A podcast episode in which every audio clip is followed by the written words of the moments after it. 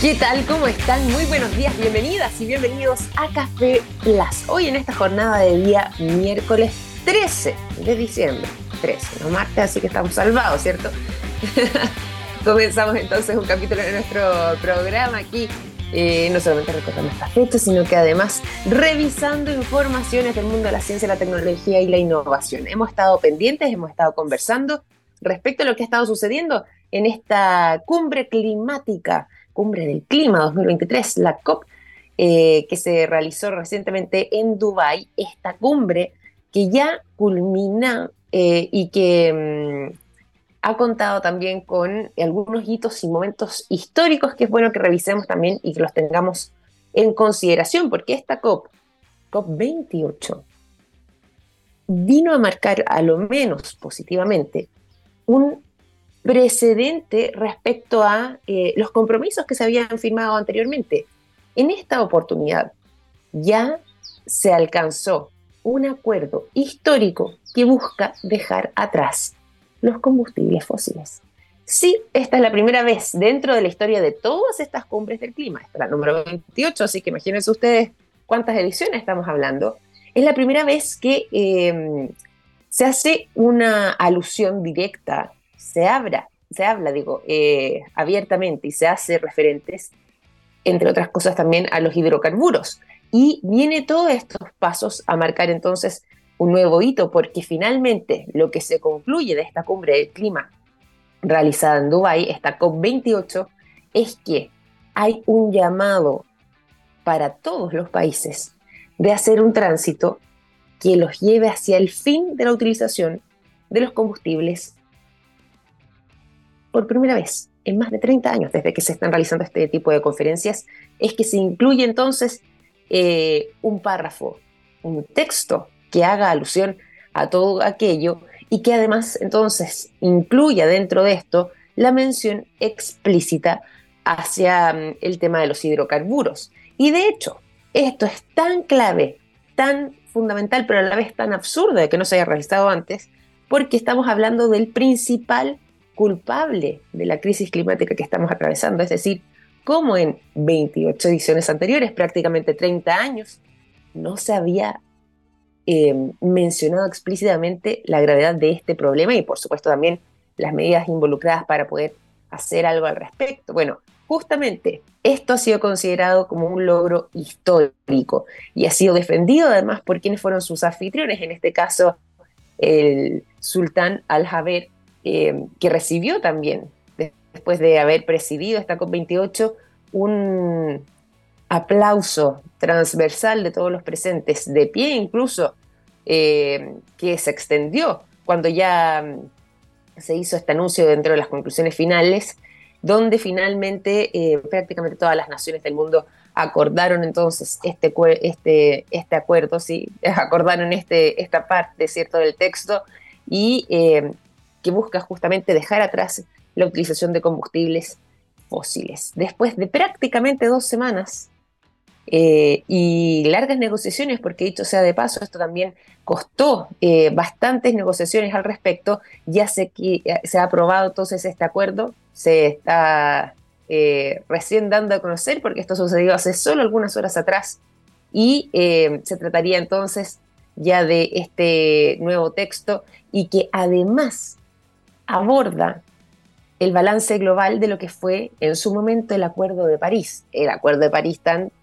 hasta alturas tristemente célebre, ¿ah? eh, por, entre otras cosas, por ejemplo, marcar em, el punto de inflexión, ¿cierto?, con el alza de las temperaturas de la Tierra. Es decir, en esa vez se asumió el compromiso de que eh, nuestro planeta no podía superar el 1.5 grados Celsius de elevación en su temperatura, y vamos en 1.4, así que mucho no, se avanzó en aquello, pero sí a lo menos en esa instancia sí se hablaba también de cuál, era, cuál iba a ser, digo, la senda que se iba a seguir en materia de acción climática.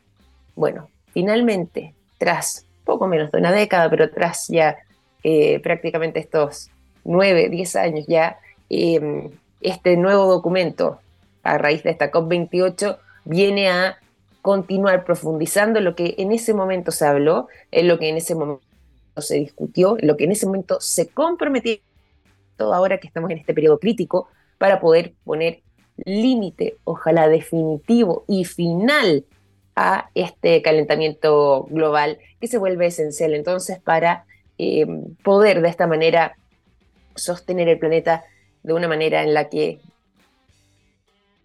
más en riesgo y donde ya deje de ser peligrosa para todas las especies, como estamos atravesando. Así que, finalmente, dentro de las conclusiones interesantes de esta COP28, bueno, este tremendo acuerdo de los países de poner fin a la utilización de combustibles fósiles, hacer alusión directa incluso al tema de los hidrocarburos, algo que no había pasado en 30 años, en 28 cumbres y 30 años de historia, y sumado a lo demás, eh, a marcar con mayor profundidad esta senda trazada ya en el Acuerdo de París en el año 2015. Y sumado también a lo anterior, eh, dentro de estos, eh, del fin de estos combustibles, el petróleo, gas, carbón, que se había convertido además en unos puntos álgidos, ¿cierto? Que se sabía que iba a ser uno de los más polémicos y que iba a causar más fricción posiblemente entre los participantes y entre los negociadores, finalmente eh, ya se saca eh, la solicitud de hacer esta eliminación progresiva que anteriormente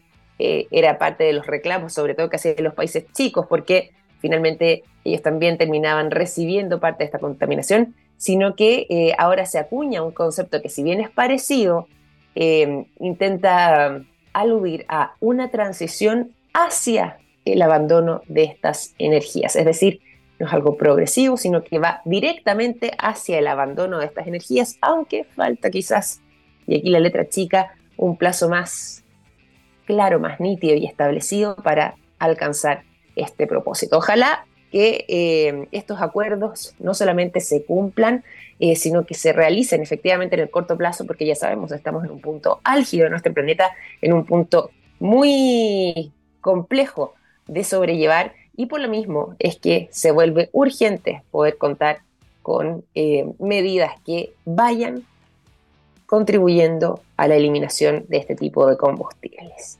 Vamos a continuar acá en el programa. Durante esta mañana nos vamos a ir a la música y empezaremos además también con eh, sonido interesante, porque hoy 13 de diciembre, pero en el año 1981, nació Amy Lynn Lee Hartzler, ¿Les suena así el nombre? ¿No? Bueno, si no, yo les cuento de inmediato. Conocida como Amy Lee, esta cantante, pianista de formación clásica, cantautora además, diseñadora y compositora estadounidense, que es una de las cofundadoras y la voz detrás de la banda eh, norteamericana de metal alternativo Evanescence. Justamente con motivo de su cumpleaños es que vamos a estar disfrutando del el sonido de esta agrupación.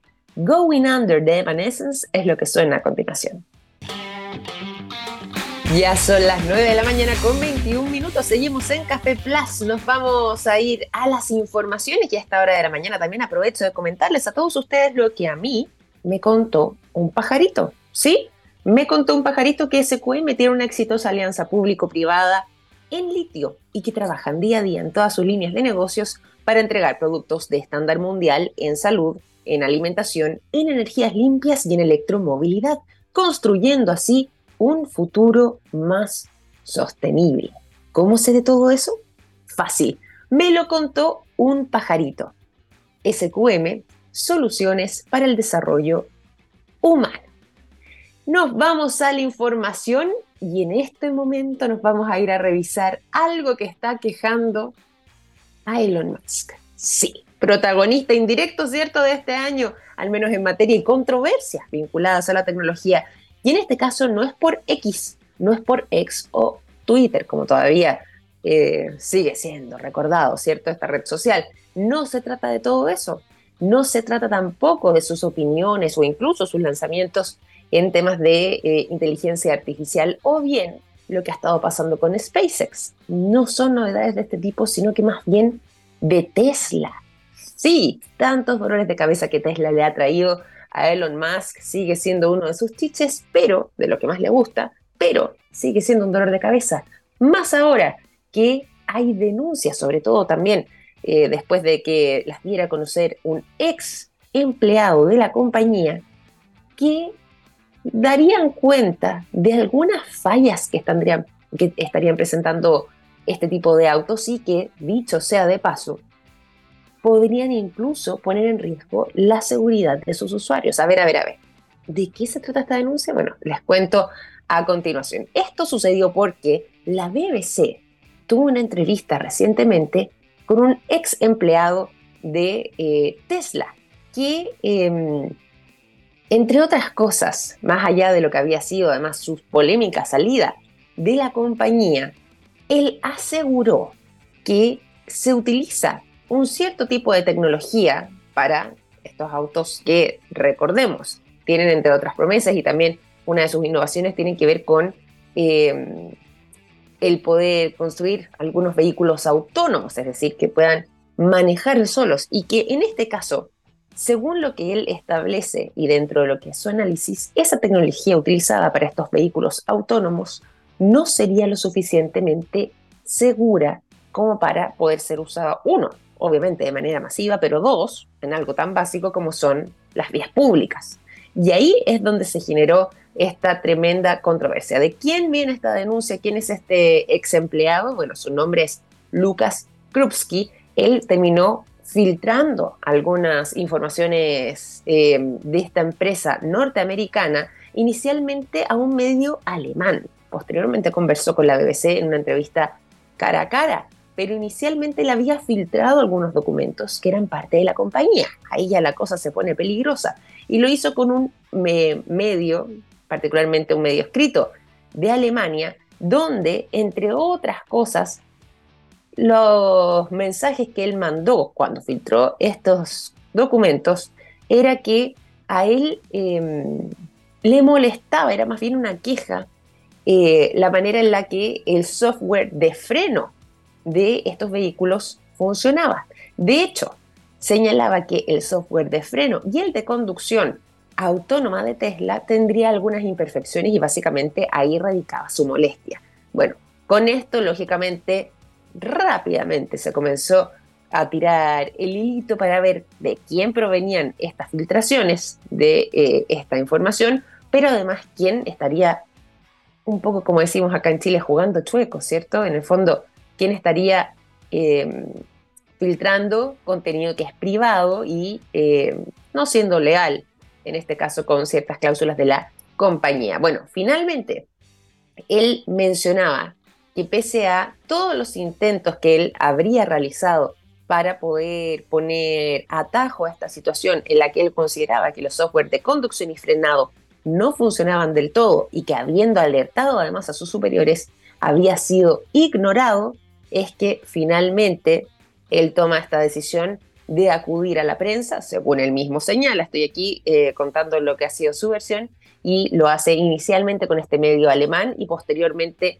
con otros medios de comunicación, incluyendo esta entrevista ya célebre entonces que realiza la BBC. En tanto, que estuvo pasando desde Tesla cuando se enteraron de todo esto? Bueno, Elon Musk, el propio director ejecutivo de la compañía, inmediatamente de manera personal salió a defender la tecnología que hay detrás de la conducción autónoma de estos automóviles. Incluso rápidamente y a propósito de inteligencia artificial, señaló que Tesla tiene por lejos lo mejor de lo mejor en inteligencia artificial del mundo eh, para poder eh, justamente aplicarla en este tipo de software y que faciliten la conducción autónoma de sus vehículos. Y de hecho, a raíz de esto mismo, eh, ya que este exfuncionario, este ex trabajador, había señalado que estaba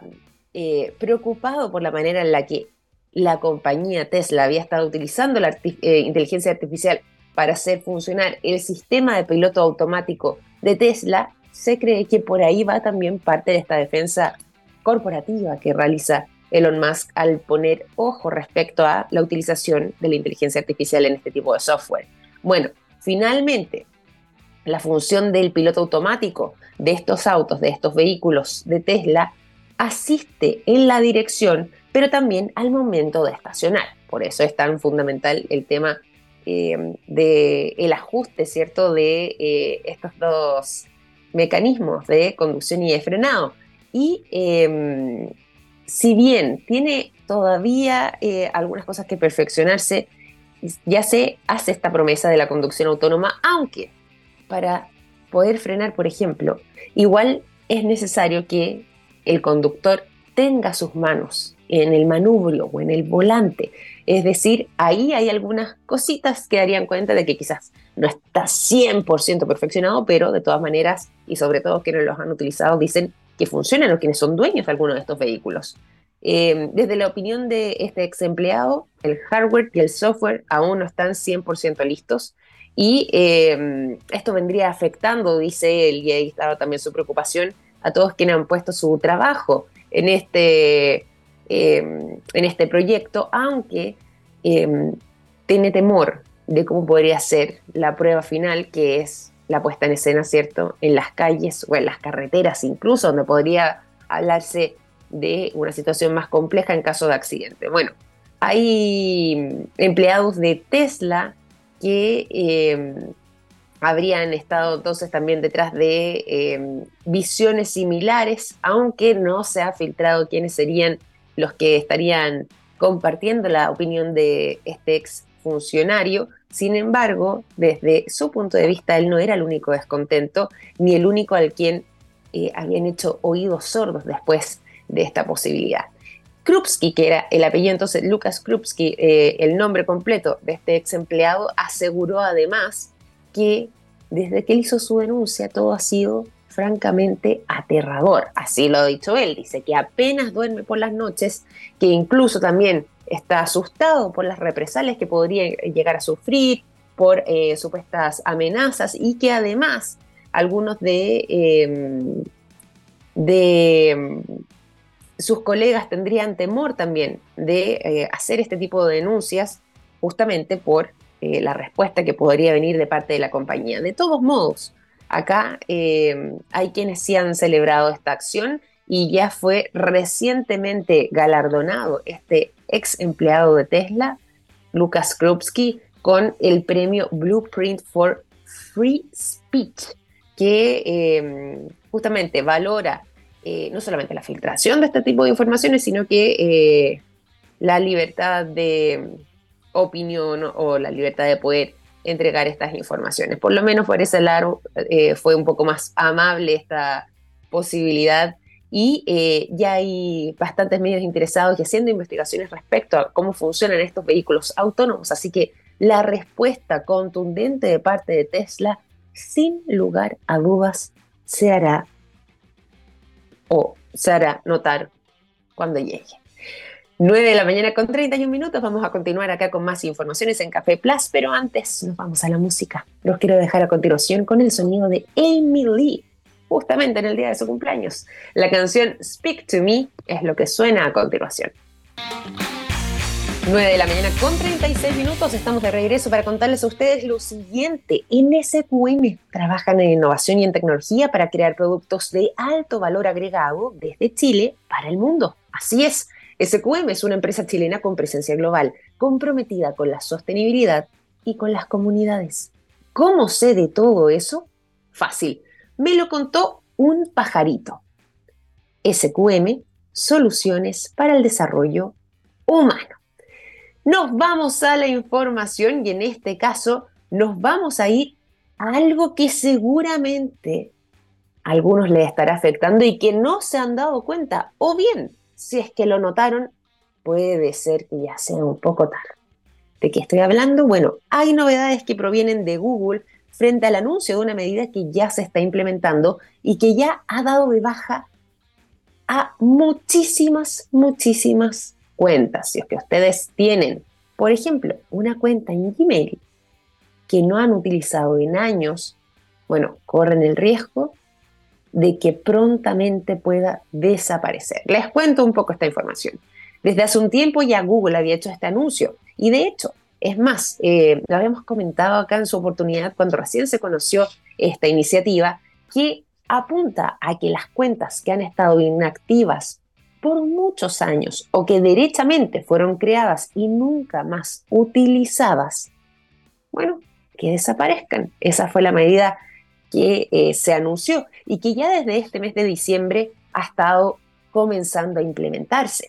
De hecho, el día 1 de diciembre fue la fecha inicial para hacer esta verdadera limpieza que han estado eh, utilizando eh, desde Google para poder rastrear cuáles son este tipo de cuentas y para darlas de baja.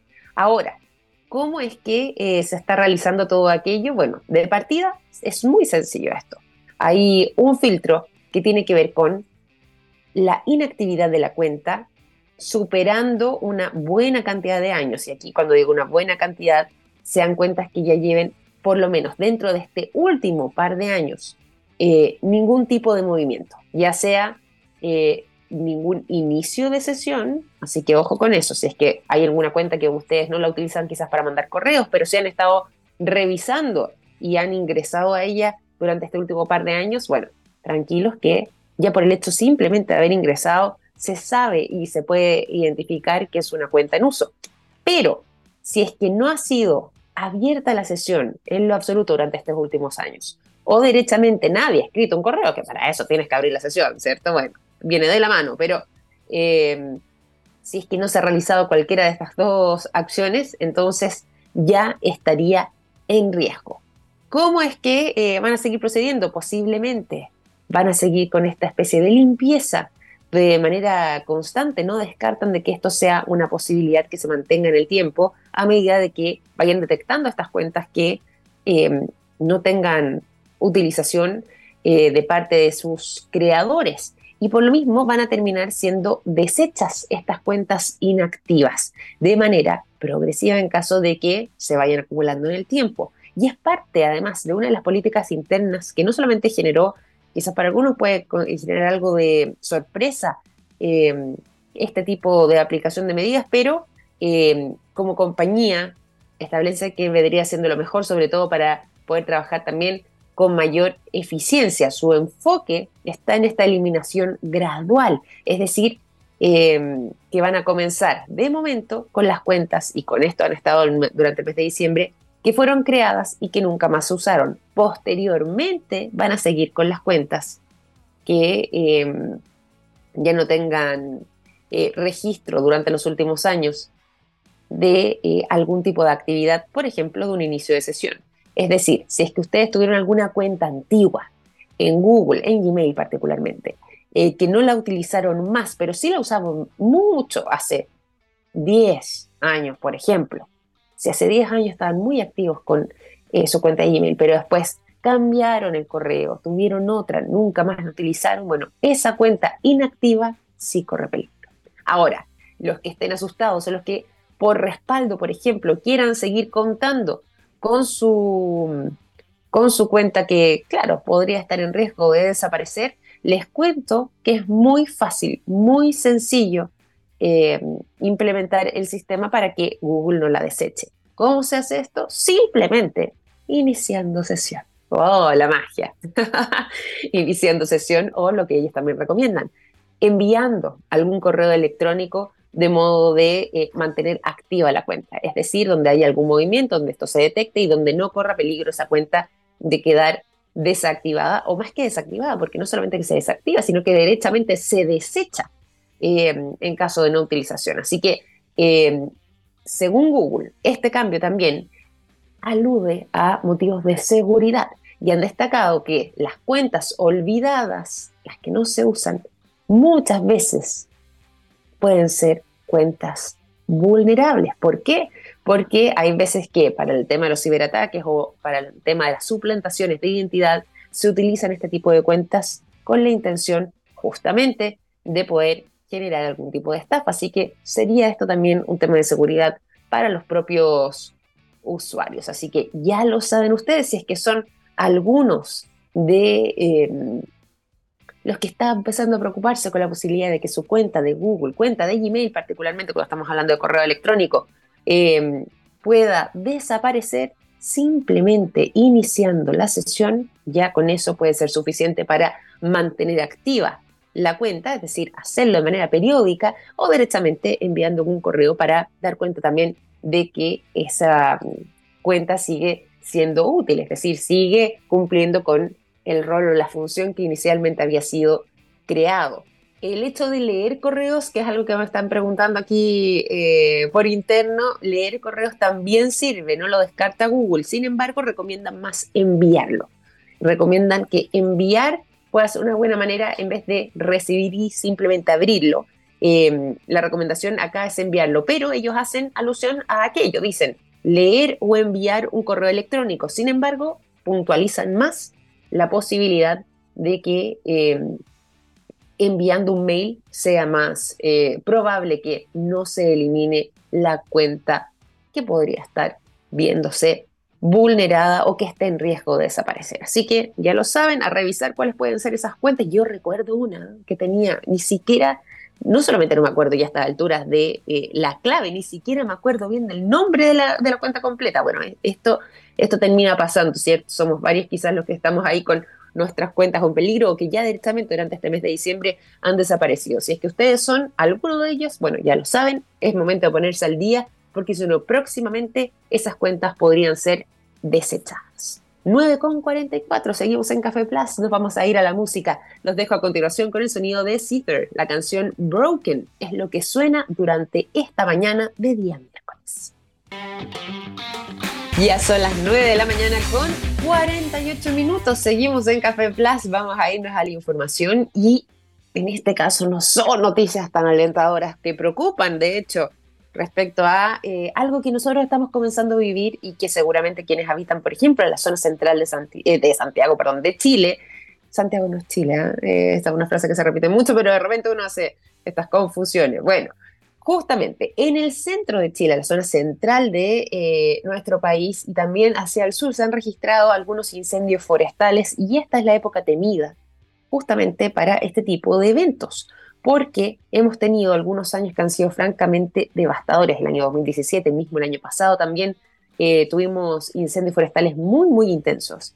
El 2017 prácticamente, eh, no solamente eh, prácticamente todas las regiones, desde eh, la región metropolitana hasta eh, la región de Magallanes se vieron afectadas fuertemente por incendios forestales, sino que además en Ñuble, por ejemplo, en el Maule, en Biobío, incluso también en la región de O'Higgins, hubo un nivel tan elevado de incendios que costaba dar abasto frente a la verdadera emergencia que atravesamos y que eh, dejó algunos, eh, algunas localidades, algunos pueblos, algunas ciudades prácticamente devastadas. Así de grave fue la situación. Bueno, no es solamente un fenómeno que pasa acá, tristemente.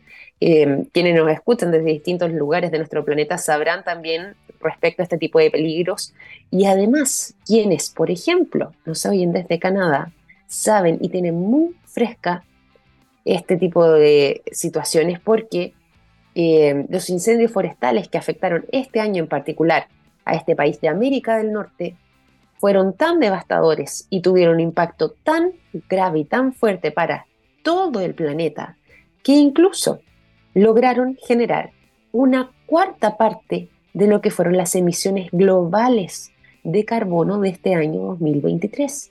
Así de, devastadora es la cifra que eh, se arroja que se entrega como balance después de estos terribles incendios forestales que estuvieron afectando a Canadá.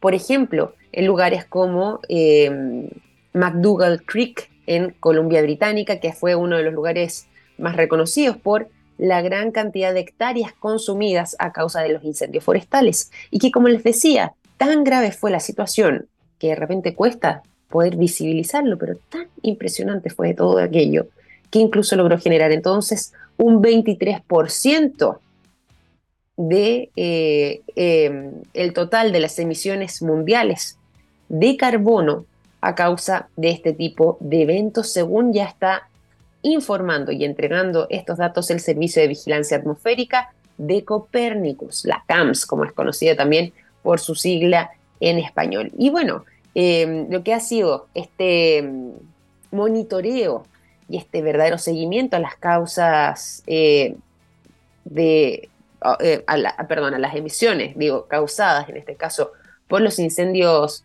forestales, si bien Canadá está a la cabeza, también estuvimos viviendo situaciones igual de graves en Grecia, en Estados Unidos, particularmente en Hawái, y, eh, esto vino a afectar derechamente la calidad del aire que respiramos, la contaminación, bueno, las emisiones, como mencionábamos recién, en ambos hemisferios, tanto en el hemisferio norte como en el hemisferio sur. Ahora nosotros estamos entrando en temporada de verano, ¿cierto? Así que esto comienza a ser uno de los temas que eh, preocupan, considerando además esta época del año donde eh, hay menos eh, disponibilidad de agua, donde está todo seco, ¿cierto? Y donde simplemente una pequeña llama, ya sea por negligencia o por cualquier situación de descuido, bueno, nos falta también quienes de repente hacen este tipo de acciones a propósito, pero en general ante los descuidos, bueno, podamos ocasionar un verdadero desastre. Si es que lo llevamos, por ejemplo, al caso de Canadá, solamente durante el mes de mayo, que fue el mes eh, peak de estos incendios forestales, en esa oportunidad la emisión de carbono alcanzó las 480 megatoneladas, una cifra que es tan impresionante que viene a quintuplicar la media la media, ojo, durante las últimas dos décadas. En 20 años vino a quintuplicar la media de eh, la cantidad de emisiones de carbono generadas a causa de los incendios, particularmente con estas 480 megatoneladas, lo que sumaría un total de 2.100 megatoneladas de carbonos emitidas por incendios forestales a nivel global desde eh, el inicio de este año hasta al menos el último recuento que se hizo el día 10 de diciembre de este mismo año. Así de compleja fue la situación que estuvieron atravesando y que ya se da a conocer de parte de la CAMS que daría cuenta de la gravedad además de este tipo de mm, eh, situaciones que no solamente pone en peligro a las personas, a los ecosistemas, a todos los seres vivos ¿cierto? a su alrededor, que genera además daño a la infraestructura y ante todo también a la naturaleza, pero que termina eh, generando este impacto negativo, por supuesto, dentro de lo que tiene que ver con las emisiones totales de carbono a nivel global, que en este caso, solamente por los incendios de Canadá, alcanzaron el 23% de todas las emisiones del mundo. Con esta cifra y con esta información tan reveladora y tan impresionante es que vamos a ir finalizando además este capítulo de Café Plus, deseándoles a ustedes que tengan una excelente jornada de, día miércoles, a quienes están acá eh, en la zona central de Chile, bueno, suerte también con el calor porque ya eh, comienza a elevarse el termómetro y se espera que para esta jornada alcancemos los 32 grados, por ejemplo, en la ciudad de Santiago y en parte de la zona precordillerana de la región metropolitana, así como también en la región de Valparaíso, en lugares como la ciudad de los Andes o San Felipe, así que mucha atención para todos aquellos quienes nos escuchan y al resto, bueno, quienes van a estar con temperaturas más fresquitas a disfrutar también de estas jornadas eh, veraniegas. Nosotros nos despedimos, les agradezco por su sintonía y sigan junto a nuestra programación porque ya comienza Oh My Geek Next. Un gran abrazo, que estén muy bien. Chao, chao.